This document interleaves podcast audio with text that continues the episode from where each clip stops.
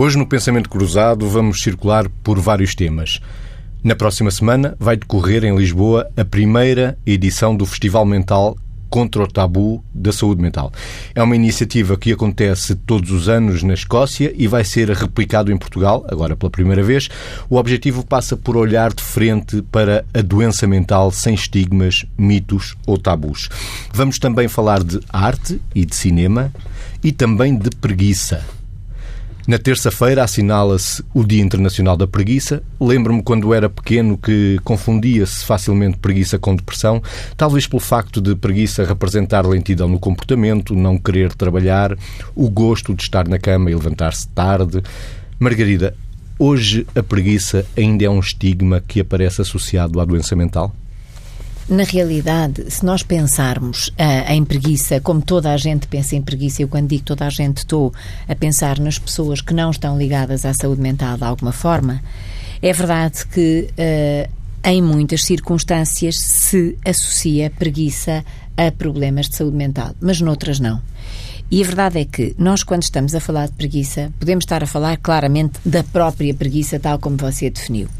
Mas também podemos estar a falar de coisas como a desmotivação por alguma razão e a desmotivação não ter necessariamente a ver com doença mental, mas ter a ver com aspectos vivenciais da circunstância do momento em que a pessoa se encontra. Pessoa, leia-se, pode ser criança, pode ser adolescente, pode ser adulto, podem ser até pessoas mais velhas, enfim, em que, em que momento do círculo de vida nos encontremos e, portanto, a desmotivação pode não ter necessariamente ou não estar necessariamente correlacionada em muitas circunstâncias com problemas de saúde mental, nomeadamente a depressão ou outros. Depois, eh, aqui, claro, muito de perto está a bulia, não é? Ou seja, a ausência de vontade, eh, que, é uma forma, que é a motivação, não é? Portanto, a vontade de, fazer as coisas é a motivação construtiva para tomar iniciativas e para as eh, edificar. Depois, ainda, estava-me a lembrar do tema da procrastinação que tanto falamos. Confundimos muitas vezes a pessoa preguiçosa com a pessoa procrastinadora. E digamos que a pessoa procrastinadora é aquela que tende a adiar sistematicamente uh, ou recorrentemente ou frequentemente as coisas que tem que fazer. E mesmo dentro dos temas da procrastinação, nós encontramos frequentemente dois grandes grupos. Os grupos de pessoas que procrastinam todos os dias nas pequenas coisas e, portanto, são as pessoas que dizem que têm sempre a casa desarrumada, que uh, têm sempre os livros amontoados, os papéis por organizar. E esta, digamos, que é uma, aquilo que se poderia chamar, e alguns chamam a procrastinação de manutenção.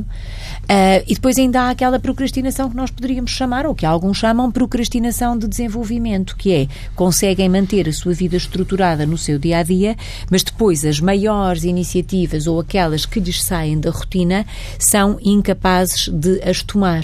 E, portanto, são as vidas frequentemente adiadas em decisões importantes que têm que ser tomadas. E aqui um, é, é, uma das formas também de, de, de procrastinação confundível, vamos dizer assim, com a preguiça. Ah, é um preguiçoso, nunca faz o que precisa de fazer. E depois, sim, claramente, esta coisa que se confunde com a preguiça, mas que um, claramente eh, está ligada ao, aos quadros depressivos, que pode ter aqui assim muitas, eh, enfim, muitas nuances, uh, mas que de facto tem a ver com uma incapacidade, porque nós sabemos que a depressão é uma doença incapacitante, com a incapacidade de agir ainda que as pessoas frequentemente digam: Ah, eu depois, quando faço, este é um discurso muito comum em que as pessoas frequentemente se revêem, eu depois, quando consigo fazer isto ou aquilo, até gosto de ter feito e até sou capaz de me sentir bem quando faço, mas é como se as pessoas estivessem sem motor de arranque.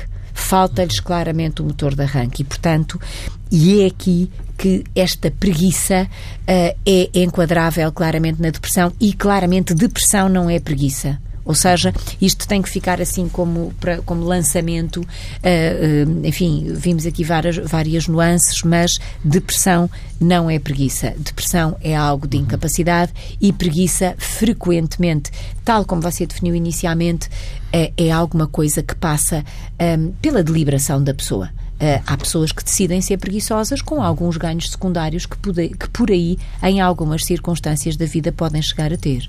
Vitor, não pode a preguiça também nos ajudar em alguma coisa? Andamos sempre a correr atrás do tempo, não paramos, não contemplamos, não sentimos, não pensamos o que sentimos. Uns momentos de preguiça também não seriam bons? Não, são com certeza, não é? A grande questão que se coloca, e indo ao encontro daquilo que a Margarida referia, é que temos que distinguir aqui aquilo que é algo que nós escolhemos e porque precisamos e porque faz sentido, que é eu escolher em determinada altura, nesta aceleração que a vida tem, escolher ou levar outros a escolher, a escolher ou ajudar que outros escolham, que estes momentos que são necessários para que as pessoas descomprimam, para que as pessoas não andem permanentemente com a pressão do tempo. Nós vivemos numa sociedade em que existe uma consciência permanente do tempo e, esta, e esta, este comando que o tempo determina faz com que aquilo que também é da natureza humana, que é poder descomprimir, relaxar, contemplar, serenar, ouvir, sentir, sem ser completamente inundado de estímulos que depois são facilmente, são dificilmente filtráveis, porque nos inundam de tal maneira que nos afogam com tudo o que isso pode representar de stress, que aí sim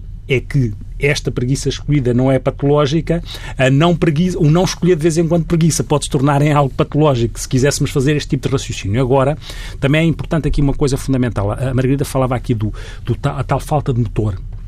E, no fundo, quando estamos a falar de motivação, a motivação é isso, quer dizer, é um motor que leva a que exista uma ação que vai ao encontro de uma necessidade que nós tenhamos ou de um desejo que nós tenhamos. E muitas vezes, e para sairmos do espectro da depressão, que já está clarificado naquilo que a, Margarida referia, quando falamos de preguiça e quando falamos no estereotipo, porque as, as palavras depois também adquirem um cunho muitas vezes estereotipado, não é? As palavras adquirem o peso, um peso que muitas vezes depois fazem com que este cruzamento entre preguiça, estigma na doença mental, os filmes que falámos, este cruzamento muitas vezes também é ativado não só pelo significado e o significante que as palavras foram, foram adquirindo e a forma como elas depois são imputadas a alguém, mesmo saindo da depressão, é preciso ter em conta, quando estamos a falar de doença mental até mais complexa, quando estamos a falar de doenças ditas psicóticas, as pessoas que muitas vezes têm uma realidade alternativa no seu funcionamento, mais fora daquilo que é o comum na, na nossa natureza humana e no nosso cotidiano, essas pessoas muitas vezes têm um conjunto de sintomas que são aqueles que nós chamamos de sintomas positivos ou produtivos. Positivos aqui no sentido de criar coisas novas que não existem. As alucinações, os delírios, as alucinações são ver ou ouvir ou sentir coisas que não estão lá, ou seja, é uma percepção que se tem, mas não existe o objeto respectivo, não existe o estímulo para aquela percepção. Eu ouço uma coisa, mas não existe o estímulo correspondente. Não há nada a falar e eu ouço. Ou sinto, ou cheiro, ou vejo. E o delírio é criar uma, uma crença irreal acerca de alguma coisa. Isto são os sintomas produtivos. Mas estas pessoas com patologia psicótica são pessoas que também têm sintomatologia negativa, onde a vontade está alterada. Portanto, esta ignição que nós precisamos para funcionar, como se o motor pegando naquela imagem do motor que leva à ação, se tivéssemos um carro, é? temos que ter lá eh, o combustível, é? temos que ter lá uma esperança para que aconteça alguma coisa, temos que ter um motor, temos que ter uma ignição, uma chave para ligar aquele, aquele motor. E esta ignição, esta intenção dirigida a alguma coisa, que é a vontade, esta energia de intenção para qualquer coisa, muitas vezes, na sintomatologia dita negativa destas, destas patologias psicóticas, está amputada. Esta vontade está amputada. E isto não é preguiça, não é? Isto não tem nada a ver com preguiça, tem a ver com o condicionamento da patologia, que é a tal sintomatologia negativa das situações psicóticas, assim como alterações cognitivas que as pessoas podem ter e que, na forma como processam a informação, na forma como se concentram, como conseguem ter aquilo que nós chamamos funções executivas organizadas, que é planear as coisas, organizar, estabelecer prioridades. Isto pode estar condicionado na patologia psicótica e pode dar a ideia, visto de fora, que aquelas pessoas não fazem determinado tipo de coisas porque são preguiçosas ou porque não querem. E isto é um dos estereótipos. Às vezes, nas famílias, a propósito, você estava a dizer exatamente a colar, uhum. uh, nas famílias há muito esta revolta de porque é que não toma banho e uhum. fica fechado Sim. no quarto durante não sei quanto tempo uhum. e não vem às refeições porque uhum. faz assaltos ao frigorífico durante a noite. Uh, ou, ou, seja, esta coisa de se desviar dos outros, das circunstâncias, esta falta de motor de arranque nestas patologias psicóticas que o Vitor falava, uh, traz imensos problemas às, nos quadros familiares familiares, como é que eu lido com esta circunstância de ter doentes, pessoas com doença Sim. mental grave uhum. e com um, e, e, de facto com sintomatologia negativa muito pesada. Certo. E aqui de facto é o condicionamento da doença. E é o Margarida Mésicos. E isto é só, não é? Porque quando estávamos a falar do Festival Mental, deste, deste, deste acontecimento, com estes vários eventos que vão decorrer de 9 a 11 de, de novembro, em que eles vão utilizar a arte filmes para falar, para abordar com as pessoas aquilo que são a, a determinado tipo de patologias e a forma como são vistas pelo, pelo, pelo, pelas pessoas leigas e pelos outros, não é?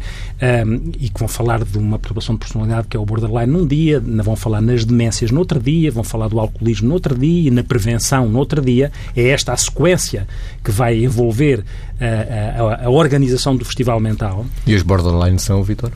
Os borderline são perturbações de personalidade, são pessoas muito instáveis e que uh, o que as caracteriza de uma forma mais permanente é a instabilidade, ou seja, o que é permanente nestas pessoas é muitas vezes a instabilidade e muitas vezes a passagem ao ato, como nós dizemos, uhum. uh, passar ao ato é muitas vezes há um curto-circuito entre aquilo que se está a passar no sentir e no elaborar e há logo um gesto ou contra os outros ou, ou esta, esta tensão permanente em que se vive com, com, com riscos de, de, comportamentos mais lesivos para o próprio ou para outros e que um, é uma das perturbações da personalidade. Foi escolhida esta no Festival Mental por alguma razão, até o, filme escolhido é o Vida Que é um filme conhecido e que vai, e que vai ilustrar aquilo que é esta, esta patologia com, com aquilo que se chama, que foi chamado as M-Talk, que, é, que as pessoas depois vão falar à volta desta temática e é assim o formato que vem da Escócia. Mas, sendo o objetivo o desmontar o estigma, nós pegamos na preguiça porque é um dos estereótipos. Uhum. Mas é, é bom que nós todos, e nós, é, é, em termos de exposição, em termos de comunicação social, porque é uma das áreas fundamentais para desmontar o estigma é a comunicação social, porque muitas vezes veicula reportagens onde acontece onde é alimentado o estereotipo, porque quer a preguiça, quer a perigosidade, quer, quer aquilo que é a imprevisibilidade.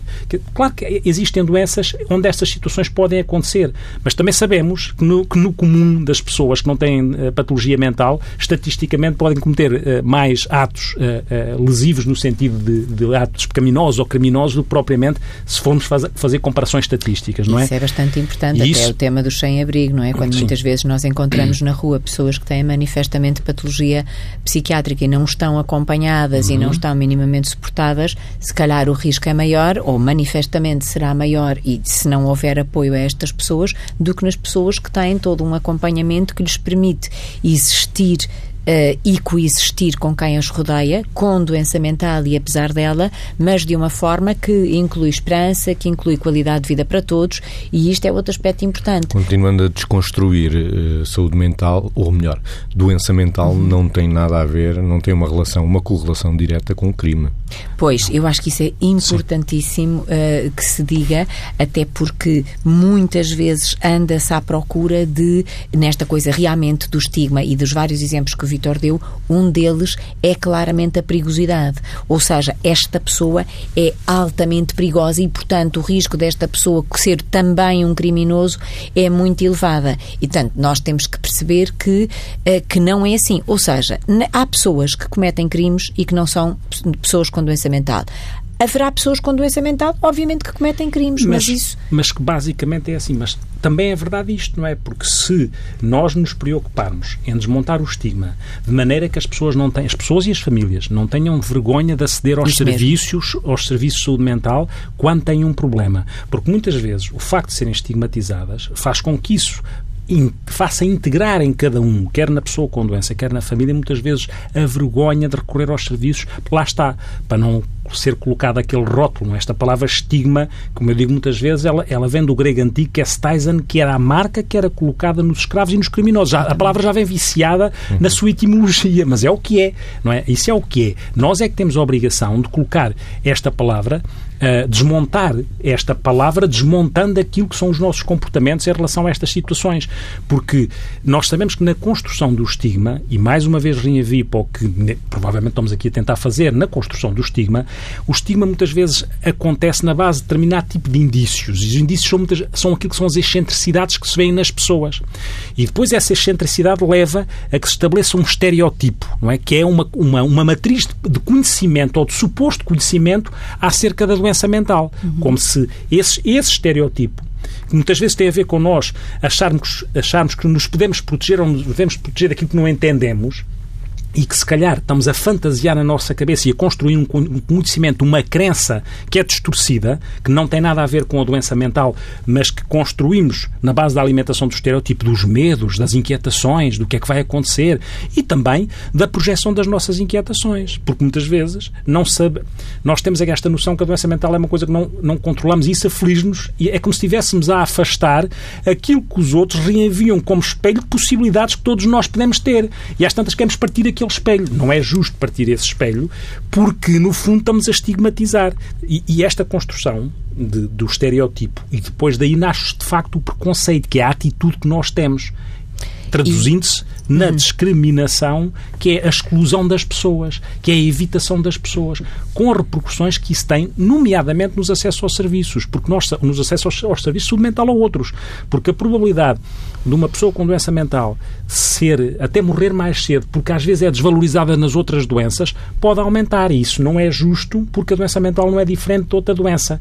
E esta construção e esta iliteracia que as pessoas muitas vezes têm em relação à, à, à doença mental e que, como eu digo, é a responsabilidade da comunicação social não andar só a veicular reportagens que são reportagens que alimentam o estereotipo, mas passar reportagens com as pessoas que construíram conseguir coisas, com os seus condicionalismos, como todos nós temos os nossos, essas pessoas terão os deles, mas com esses condicionalismos e apesar desses condicionalismos, construíram uma vida significativa, como a Margarida dizia há bocado, uhum. com esta noção de esperança, de participação na sociedade, uh, uh, resgatando para eles também os direitos de cidadania, dentro daquilo que são as limitações que cada um possa ter, mas nós também temos as nossas. E é essa, esse resgate da cidadania, essa participação, aquilo que tem palavrões, o empowerment, a, advoc a advocacy, a, a, o recovery, são, que, o que é que isto tem? Isto, o que diz é o empoderamento das pessoas, a claro, capacitação, claro. a recuperação das pessoas, apesar de se eu, ter eu, esta doença ou outra. Eu pegava aqui em três coisas, duas, duas anteriormente que já comentámos para não deixar cair e pegando nisso. Uh, uma delas é as pessoas terem consciência que quanto maior é a vergonha para pedir ajuda, mais tarde se intervém mais uh, graves podem ser as potenciais consequências até se intervir e maior pode ser, digamos, até o defeito cognitivo, ou seja, a circunstância de perda de capacidades que a pessoa, porque não foi ajudada em tempo útil, pode ter. E, portanto, fica mais difícil haver esperança para as pessoas em, com doenças mentais graves, quanto mais tarde se intervier. Depois, um outro tema que ficou ainda para trás, muito resumidamente, e que eu gostava de comentar, é a, eh, a preguiça que o Vitor falava, eh, eu diria assim, a preguiça inspiradora. Ou seja, os grandes criadores, os grandes cientistas, cientistas sempre precisaram de tempo e todos nós precisamos de tempo de inspiração. E isso claramente pode parecer aos olhos dos outros uh, de facto preguiça, mas isso é atenção ao mundo e é algo que, que nos diz isto, que é não nos deixemos empurrar uh, pelo ritmo da vida, porque a vida de facto empurra-nos. Nós quando damos por isso estamos a andar quase empurrados pela vida, afogados em respostas sistemáticas que estamos a dar, sem tempo para parar construtivamente construtivamente e isso não parar construtivamente, parar para olhar para o céu, parar para olhar para o mar, não é preguiça.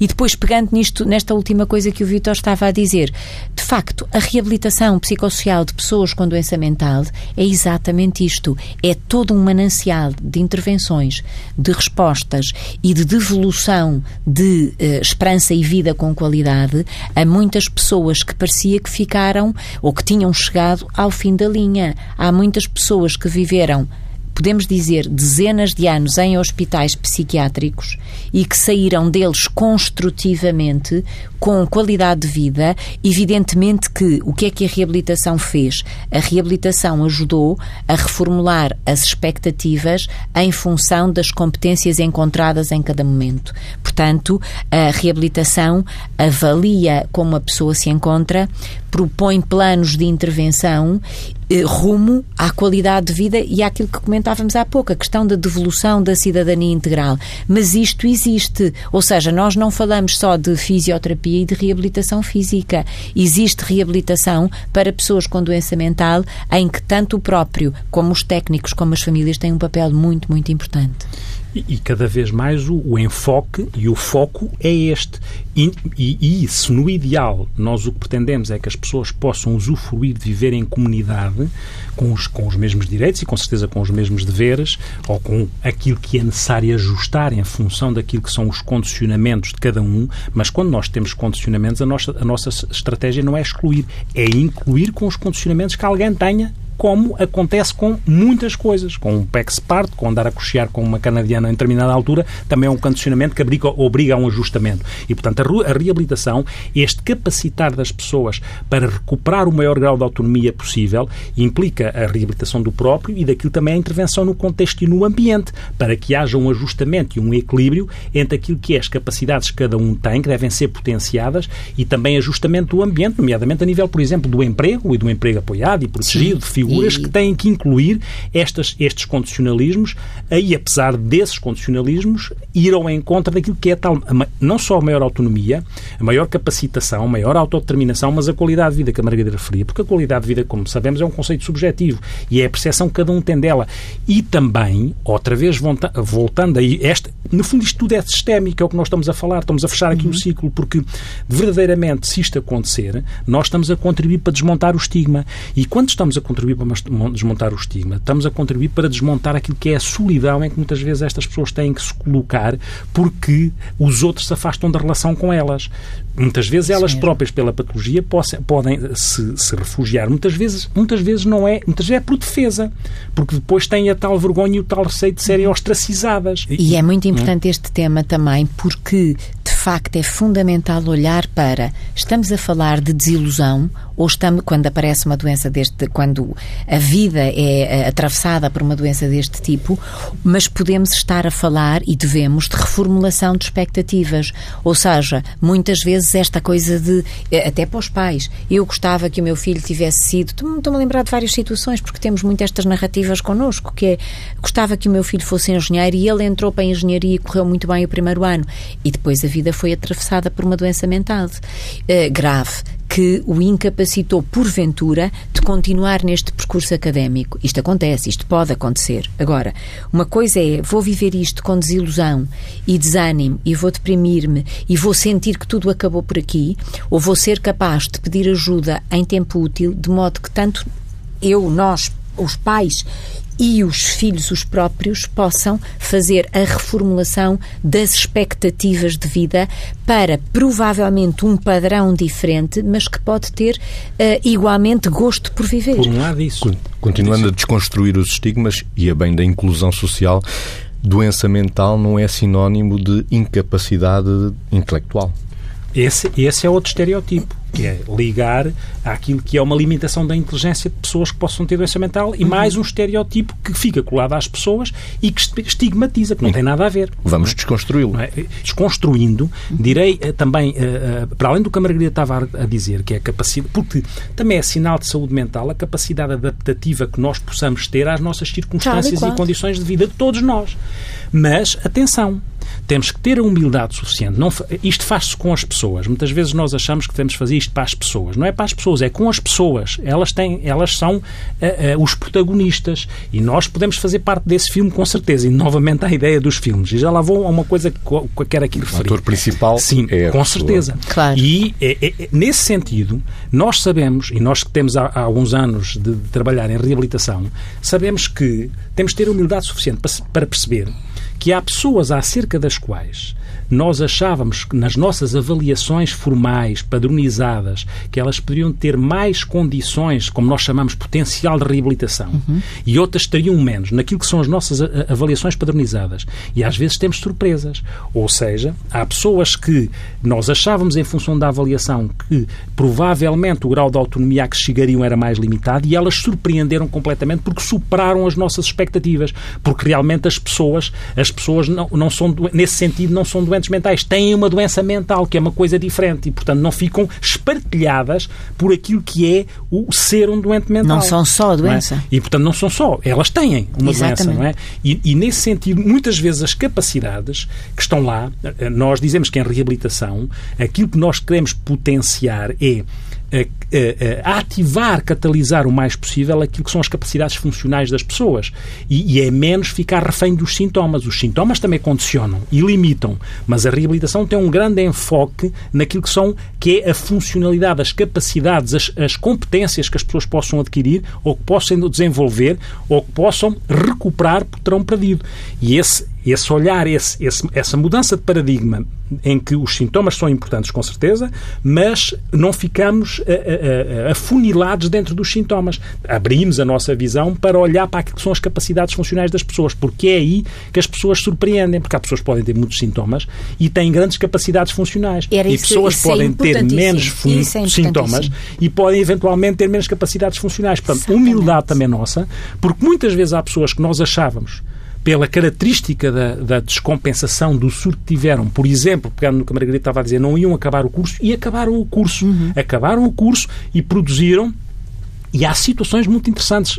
Eu tenho uma situação que, eh, pela dimensão, pela dimensão do quadro, eu achava que eventualmente eh, não teria resiliência para estar a trabalhar num sítio como com, e com uma forma, acabando um curso, acabando um curso com uma patologia grave, uhum. acabando um curso e estando a trabalhar num país fora de Portugal e eu, ingenuamente, ou se calhar com falta de humildade, vai ser difícil. E não, e está, e está claramente a funcionar. É claro que é muito importante haver acessibilidade aos serviços e a continuidade do tratamento para e a responsabilidade das pessoas sentirem que devem manter os seus tratamentos, porque as pessoas podem recair porque abandonam tratamentos. E, portanto, é, é preciso humildade dos técnicos e humildade na aceitação da situação clínica. Esta, esta isso não cairmos no estigma. Com e, e, a história, e a história, eh, isso agora fez-me pensar noutra coisa, que é a humildade dos técnicos, a nossa, quando fazemos a pedagogia para a própria pessoa com doença mental. É porque às vezes a pedagogia, nós falamos da pedagogia com as famílias e a pedagogia com a própria pessoa, e a própria pessoa com, com a doença. Um, uma coisa é ditarmos regras, Outra coisa é na empatia, naquela relação construtiva em que a outra pessoa se sente completamente entendida, perceber que os nossos, uh, o que lhe estamos a transmitir são contributos válidos e que ela testa no seu dia a dia, na, na realidade, que aquilo de facto assim funciona. E por isso adere melhor, por exemplo, a proteger-se do stress, se for porventura uma circunstância de grande vulnerabilidade ao stress, adere e sabe porque é que está a aderir melhor, porque aquilo com ela funciona. E, e a Margarida é... diz uma coisa, que é o com ela ela, não é? Porque muitas vezes nós, nós temos a obrigação e temos de ter modelos de intervenção, programas de intervenção, mas somos surpreendidos pelas soluções que os próprios utentes nos dão uhum. para a sua situação. Porque realmente, no ideal, nós podemos ter matrizes para a atuação, mas o ideal seria ter intervenções adaptadas a cada caso. Ou Isso seja, é com que é base num conhecimento fundamentado, sermos depois capazes de e, adaptar e, àquela e ter a flexibilidade para aceitar as sugestões que nos dão como soluções soluções, porque isso em reabilitação acontece, acontece muito. É claro que nós sabemos que neste processo de desmontar o estigma há matrizes mais específicas ou há programas que fazem sentido. Nós sabemos que faz uhum. sentido para desmontar o estigma, que faz sentido aquilo que se chama o contacto, que é levar as pessoas com boas experiências a contactar nas escolas, nas empresas, a mostrarem, as pessoas com doença mental, a descreverem o que é que é a sua situação e mostrarem o seu percurso e como é que as coisas estão a evoluir favoravelmente. Isto, é isto que se chama contacto. Assim como aquela coisa fundamental que já há bocado falei, que é a literacia saúde mental que tem que começar, de facto, logo nas escolas. Assim como se formos numa sequência mais, mais daquilo que é mais pedagógico ou mais punitivo, o direito ao protesto, o direito à indignação que as pessoas têm para se questionarem, para questionarem os outros acerca daquilo que é o desejo de, terem, de, não, de não serem estigmatizadas. E a legislação. A legislação e as medidas legislativas protejam as pessoas de, desta discriminação. E essa legislação, atenção, nós muitas vezes somos muito flexíveis, somos muito abrangentes na forma como consumimos legislação e às vezes vamos acrescentar ao, ao, ao Código Penal, no artigo 170, uma punição muito legítima para aquilo que são os piropos sexistas, com até direito à prisão. E às vezes podemos pensar também se ou não a legislação para aquilo que verdadeiramente seja ofensivo para o tratamento de um doente mental. Porque terá tanta importância como, ou mais, não sei, claro, alguém, claro. alguém que pense por mim acerca daquilo que é uma brejeirice ou um piropo sexista. Isto também revela a sociedade que nós queremos ser. Inclusão esta, ou exclusão, é? quer dizer, queremos com certeza, incluir ou queremos A sociedade excluir, que nós é? queremos ser tem a ver com esta abrangência e não haver propriamente aqui a, a, a proteção uh, hipertrofiada é? daquilo que são determinado tipo de situações, com certeza que não faz sentido as pessoas andarem a ser abusadas com piropos que não querem ouvir, mas o sentido que não faz isso é igual ao sentido que não faz um indivíduo ser uh, discriminado por ter uma doença mental. Outro mito ligado à doença mental, menos cinzento, com mais romantismo, que é para se fazer arte é preciso uma boa dose de loucura. Eu aí direi também cuidado com o estereótipo. É? Ou seja, não acho... Continuando a desconstruir. Não é? Não é? Eu, eh, muitas vezes, eh, eu acho que realmente nós podemos discriminar pela positiva ou pela negativa, mas não deixa de ser às vezes discriminação. Portanto, temos de ter algum cuidado para olhar para as coisas com alguma naturalidade e de tanto não querer discriminar, ter que utilizar uma discriminação positiva, positiva. mas que às tantas foca a pessoa da mesma maneira. Porque tanto se pode produzir arte sem doença mental, como se pode produzir arte com doença mental. E não é preciso ter doença mental para produzir coisas interessantes a nível artístico global, literário. Seja embora saibamos, arte, embora saibamos obviamente, que existem escritores, pintores, músicos que tiveram os seus problemas, com certeza. Mas não é uma coisa, não tem que ser necessariamente igual à outra. Não é preciso ter problemas para ser, para ser um criativo. É, Deixa-me só acabar uma coisa sim, que há bocado eu queria dizer, vou só dizer sim. agora, que é, o que eu acho interessante é outra coisa. É muito curioso muitas vezes vem da área da arte aquilo que é um caminho para desmontar o estigma. Por alguma razão, nós estamos a falar do Festival Mental, por alguma razão, a 21 de novembro, a 21 deste ano, vai, no Museu de São João de Deus vai acontecer exposições que vão juntar trabalhos de utentes com trabalhos de artistas profissionais. De, Dan Leroux. O Dan Leroux, de 21 de dezembro a 31 de janeiro, no Museu de São João de Deus, uh, na zona de Sintra, Casa do Sul de Portugal, vai estar esta exposição que conjuga os doentes doentes com a sua produção artística e os artistas, eh, ditos sem patologia, com a sua produção artística. E isto, isto também, esta interseção, tem a ver com desmontar o estigma. E já não é, é a primeira vez, já tem havido várias, com certeza. É? Até na Casa de Saúde de São Rafael, na terceira, há não sei quantos Sim. anos, a propósito do, de, de, algum aniversário da casa, uhum. também uma pessoa que tinha estado lá internada e que tinha pintura fabulosa e, e bom, e várias coisas que, que fizemos em conjunto. E, portanto, mental. a questão é o integrar, Calha. não é? Sim. Agora, uh, claramente eu isso não podia estar mais de acordo, ou seja, seja, inspiração uh, não pressupõe a existência de patologia. Às, ou seja, para a pessoa ser inspirada nas diferentes artes. Uh, pode acontecer que a pessoa com algum tipo de patologia possa ter mais coragem para a expressão. Isto é o que eu acho. Ou, ou Margarida, ou em determinadas alturas possa estar mais acelerado e mais produtivo Exatamente. dentro de umas características Exatamente. que tem. Dentro de uma Exatamente. pessoa com acesso maníaco, Tal pode estar mais acelerado. Mas isso, com Ou simplesmente tem um pensamento diferente. Pois, claro. Certo. Pois, queria, queria e também é, é Exatamente. E a questão do pensamento diferente, é, é, isso é o que eu acho interessante. Quer dizer, muitas vezes, as pessoas que são mais estigmatizantes, ou os grupos mais, ou a, a parte da sociedade mais estigmatizante, será aquela parte que é muito mais rígida, muito mais, ela própria é estereotipada na sua forma de olhar para a vida, tem uma mundivisão muito mais fechada, tem uma, uma mundivisão muito mais tacanha, se quisermos. E por, rígida, é? rígida e, estruturada, e, e, sim, excesso. Sim. Não é? E, portanto, tem dificuldade em entender a diferença. Como a arte, a arte está mais disponível, teoricamente, quer para criar, para para entender a diferença, aparentemente é mais inclusiva. Por isso é que existem muitos programas de interseção entre a arte e o envolvimento das pessoas com doença mental. Uhum. Porque eu acho que têm mais essa, teoricamente, não são todos, cuidado com as generalizações, claro. mas à partida têm mais essa flexibilidade inclusiva. E, e é de uma forma geral, a arte é mais é? flexível sim, que a técnica, sim, não é? E, portanto, neste sentido, quer dizer, o que é estritamente técnico agora uhum. Eh, é menos flexível. Agora, eh, não é preciso adoecer mentalmente para produzir arte. Uhum. Estava a dizer isto porque há pessoas que às vezes até, até no tema uh, do consumo de substâncias, não é? Há pessoas que supostamente acham que estão muito mais inspiradas, se calhar estão mais desinibidas, mas também podem depois, na continuidade, estar muito mais limitadas e ficar muito mais limitadas com sequelas, porventura, uh, decorrentes de, por exemplo, consumo de determinado tipo de substâncias uh, psicoativas e que são, de facto, que lhes vão dar cabo, sim, poder fazer adoecer mentalmente e muito mais do que qualquer inspiração que possam vir a ter, não é? Eu acho que cada vez mais nós vamos sentindo o envolvimento da própria sociedade civil para este problema. E é claro que reforça a ideia que todos nós temos responsabilidade. Nós, técnicos de saúde, órgãos de comunicação social, veiculando cada vez mais o lado construtivo e positivo daquilo que são as pessoas que possam ter doença mental e que têm, às vezes, trajetos que outras pessoas que não têm doença mental eh, podiam ser invejáveis para essas pessoas, não é? Porque têm essa capacidade também de se superar e criam essa resiliência dentro dos seus próprios processos. Mas, de facto, nós vamos vendo cada vez mais experiências envolvendo este aspecto da literacia em saúde mental que eu acho fundamental. Uh, e acho fundamental com o envolvimento dos próprios, para se perceber em direto e não de uma forma diferida, de uma forma uh, uh, Às vezes pensam que até é idealizada pelos técnicos não, e, e por isso é que é importante oh, o próprio. E às sim. vezes nós próprios temos cuidado até com a, a menorização, quando sim. estamos a falar disto, a menor, ou a infantilização das coisas. Sim, sim. Enquanto as próprias pessoas não têm que se infantilizar quando estão a defender claro. e a falar dos seus próprios projetos. Outra, outra experiência que vai acontecer e que tem a ver com esta literacia, que é esta experiência que, está, que vai, que vai sendo abrangente há três anos para cá, do Café Memória, que tem a ver com uma área que é a área das demências.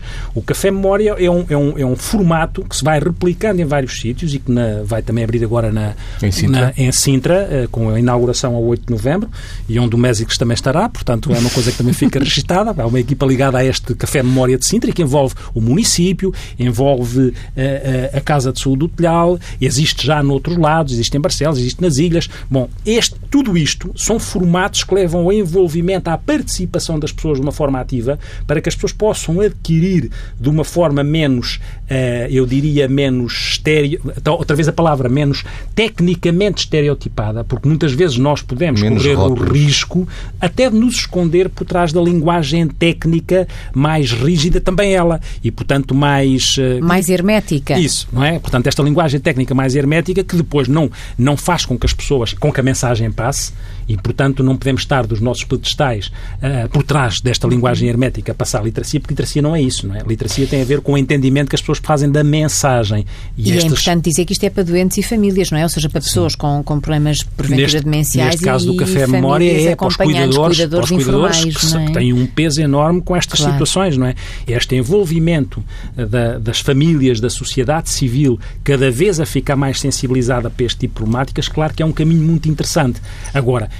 isso não invalida que nós não estejamos sempre atentos, no fundo, a, a supervisionar-nos acerca daquilo que, apesar de tudo, nós também podemos estereotipar, preconceituar e discriminar.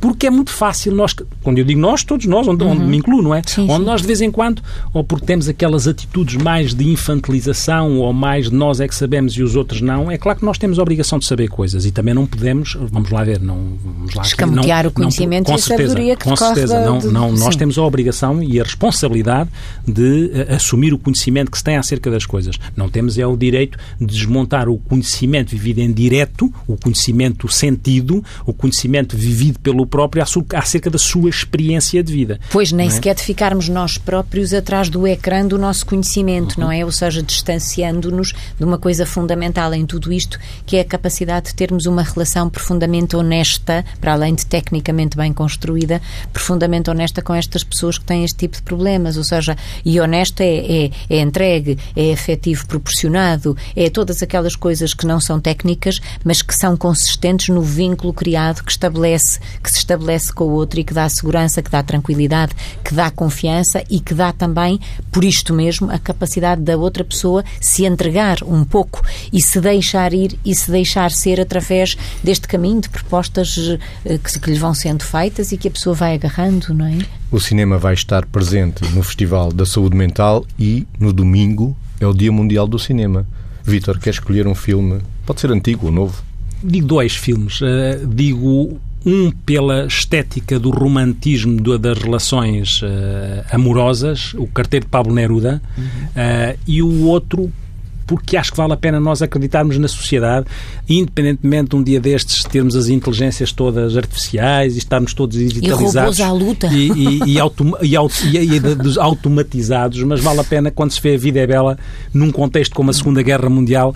Eu acho que mais uma vez aqui é, é a reflexão e a interpelação com um murro no estômago e ao mesmo tempo como é que um, o que não é estranho, porque uh, há sempre pessoas, um, um, um, autor da nossa, das, nossas, das nossas áreas, o Viktor Frankl, teve na, teve na Segunda Guerra Mundial. Um filósofo e, existencialista. E, e psiquiatra. e que, que, que, que, e que a vivência que teve foi transformadora, apesar de ser dentro, da, dentro dos campos de concentração. E nós, vimos, através do filme Vida Bela, vemos como é que os, não é? Como é que os afetos, como é que a transformação, como é que o homem é à procura de sentido, como é que a mudança dentro do procurar um sentido, até onde é que o sentido nos consegue mobilizar. E realmente nós. Isso prova. à superação, não é? Não é? Nós somos sempre pessoas à procura de sentido, seja logo qual for. Margarida, um filme com sentido? Deixe-me pensar em dois, eh, também, também clássicos. Um deles muito mais, diria, consistente do ponto de vista de, de cinematografia do que outro, uh, o Gran Torino do Clint Eastwood, porque eh, de facto eh, é um filme que nos remete para muitas coisas, as, as relações, a, a, o acabar com a xenofobia, a questão da solidão, a questão de, de, de, se fazer morrer com sentido em vez de se deixar morrer abandonado, é, é um filmaço, não é? E depois lembrei-me de uma coisa, já que estamos a falar também para todos, é um filme que já tem uns anos, mas que eu acho que os adolescentes deviam ver e as adolescentes deviam ver. Quem diz adolescentes diz jovens muito jovens adultos na fase do eu controlo tudo e eu sei tudo. A busca implacável com o Liam Neeson, em que de facto percebe-se que há coisas que um, não acontecem só aos outros e que é preciso estar claramente muito atento no mundo em que vivemos. Eu deixo um filme de 1975, Voando sobre um Ninho de Cucos, realizado por Milos Forman, com Jack Nicholson no papel principal. Conta a história de um jovem delinquente que, para fugir a uma pena de trabalhos forçados, finge que tem uma doença mental, é internado num hospital psiquiátrico, onde é confrontado com os tratamentos pouco ortodoxos dos maus tratos físicos e psicológicos. Este filme deu muita polémica na comunidade americana na altura, mas ainda assim ganhou cinco Oscars e das perguntas que ficam alguma na mente, Vitor. O, o, que é que poderemos fazer mais, cada um de nós, em vez de pôr, pormos nos outros, muitas vezes nós pomos as coisas nos outros, o que é que podemos fazer, o que é que podemos fazer mais para combater o estigma da doença mental? É uma pergunta que eu deixo a cada um dos ouvintes. Vamos tentar também com a arte, porque este apelo ao estético faz-nos aderir todos. Vamos tentar desafiar-nos como é que, através de seja qual for a expressão artística, uh, sermos capazes também nesta